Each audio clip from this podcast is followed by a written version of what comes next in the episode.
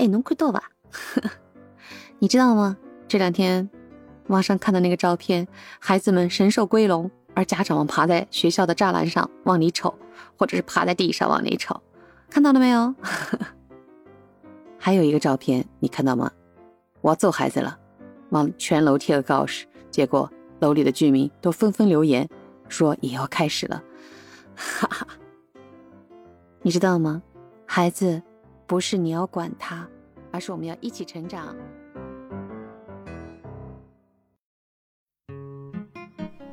你好，欢迎来到我的三明治空间，我是主理人琪琪小小。今天呢，其实我想跟大家分享的呢，是我这两天看到的两张特别奇葩的照片。一张呢，九月一号，开学日，神兽回笼，这是网上老说的一个词儿。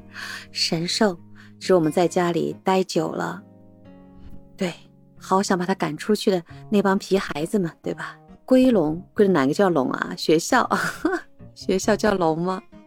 更好玩的就是那张照片上放着各种家长趴在那个栅栏上，爬的还很高，爬不上去的蹲低往里瞅，这到底是瞅啥呢？所以神兽归笼是喜还是忧呢？真的，我想说就是这家长这整啥呢？这，哎，还有一个张照片是这样的。他向全楼的人呼吁了：今天我这小孩啊，这个作业不做，他已经是高血压犯了几次了。马上就要开学了，这作业本上都是灰呀。今天不得不啊开动，呃揍他的节奏了。所以告知了楼上楼下啊，可能有点噪音。就没想到他这告示一贴呢，全部是留留言啊，楼上楼下的都说啊。我们几点几点，宝贝？我们几点几点，宝贝？还一位妈妈这样写着：“哎，我家是丫头，实在是细皮嫩肉，下不了手。这样吧，你把门打开，我让他站在门口罚他站，让他亲眼看看你怎么教训的。好玩吧？其实都是家长，对不对？我觉得，如果我是个孩子，我想问一句：天哪，你们这大人们在整啥呀？”真的在整什么呢？其实我还想说句话，就是，呃，我自己的孩子长大过程当中，有很多好的，也有一些不不如意的。比方我看到他喜欢看小红书啊，你们肯定会说，切，人家这么小的年龄，正是年华的时候，肯定是要看的喽。对呀，虽然我也理解，但是我总觉得他要是多读点书。多读点这种名著啊，这个思维境界打开一点，会不会就能够沉静下来？这种更加淡泊宁静一点。肯定有人会说我，你那个年龄段的时候你在干嘛？其实很多都是这样的，说别人都很清醒，说自己的时候啊，自己碰到事儿的时候都是一团浆糊。我和我女儿有这样一段对话，哎呀，我说宝贝啊，你什么都好。就是呢，小的时候没给你养成读书的习惯。我女儿看着我，悠悠地说了一句：“妈妈，你说的太对了。的确，因为我们家好像都没有看书的习惯。”这句话你知道吧？蛮戳心的。他是这样说的意思，就是说，不是我让他看书的习惯，他说的话是你也没有看书的习惯。听懂了啊？所以啊。我们大人真的这个潜移默化、身体力行，哇塞，真的是很重要很重要的。包括孩子在家里，你去学校，你要学习，你不要看电视，不要玩手机。然后大人呢，天天的追剧，然后呢，一有空看着孩子在书房里做作业，最多端进点水果啊，端进点吃的，喝点水啊，喝点牛奶啊，然后他回去了，看着电视，看着玩着手机。唉，真的也难怪，现在当下谁不看这些东西呢？对不对？所以想说的就是，虽然是难怪，但是家长永远要记住一点：你要管好自己，才能去管孩子。比方说，我们一开始那段，孩子在你身边，其实对吧？也就这段日子，你说他从小依偎在你旁边。一岁到三岁，有种话就是三岁之前的孩子，他是对对你的一个孝敬的行为，因为他啥也不知道，啥也不懂，就是你心中的一个玩物，不叫玩物，一个宝贝，对吧？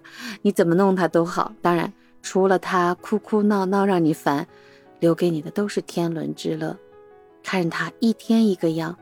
哇，尤其是那六七个月，或者是刚会爬，或者是刚会走，这一步步过来，多可爱呀！你可以尽兴的打扮他，但是再往后走就不是这样了。他慢慢有了小思想，对不对？可能就不听你的了。所以话到这里，我们想说，孩子们为什么一定要听家长的呢？那肯定是和你想的做的不一样，对吧？嗯，你让他多穿点，他非不多穿；你让他好好的坐在那儿，他非不好好坐，对吧？你让他该看的东西快看完，他还在那慢腾腾的磨叽。这种事儿每家都在上演。所以我想说的就是，我们是否也做好了这样一个榜样？当他慢慢长大的时候，我们跟他应该列个计划，潜心坐下来，我们也读书。他也要读书，然后读书完了之后，我们约好时间一起出去玩，一起出去干什么？当然，我们要说了，中年人哪有时间啊？所以，这个时间，不管你有或者没有，你一定要学会挤出来。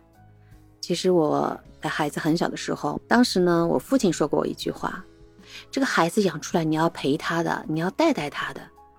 我当时心里在想。哎呀，我得赚钱呀，我得拼呀，反正你带他们就好了啦，我挺放心的。哎，吃得好，哎，穿的也不用担心，然后爸爸妈妈在教育上也挺上心的。但是，顶替不了你，请永远记住，顶替不了你。我是在女儿初二的时候，慢慢节奏放慢下来，开始陪伴她，我才发现，特别的值得。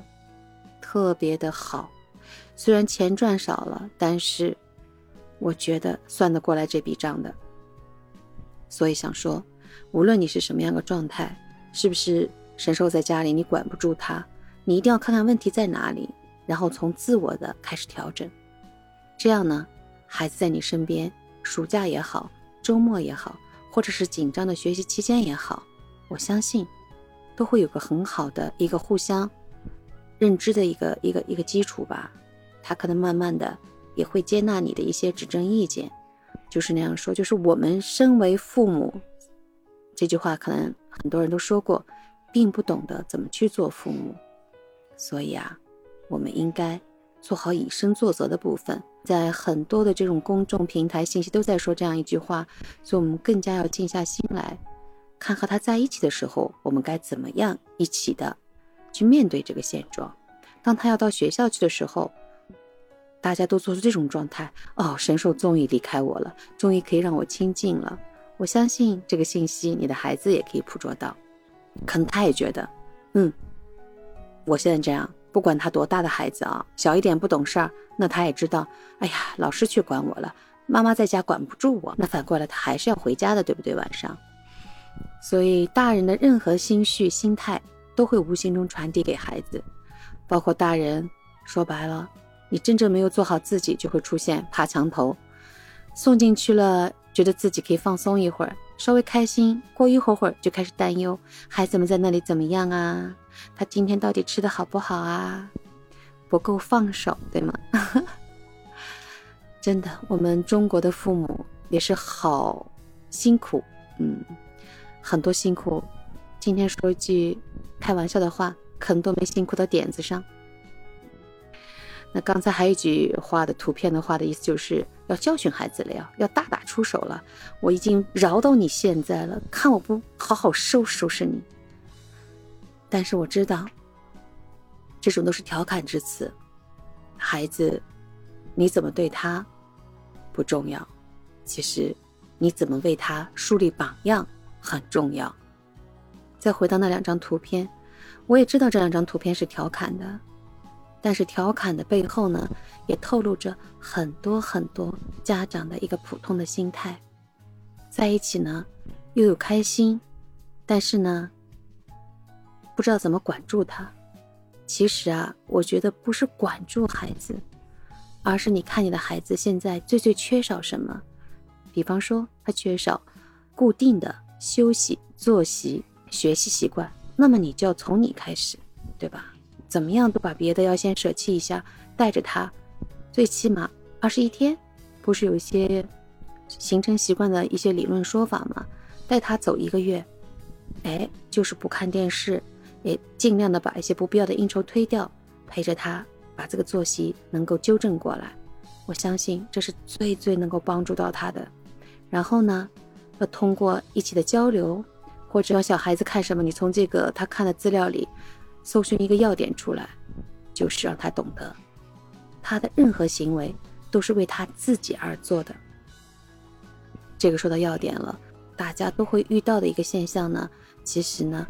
过于急切的家长，过于急切的行为，或者是一些不恰当的互相之间的一个你来我往，会让孩子觉得都是在为你学呀，你都比我急。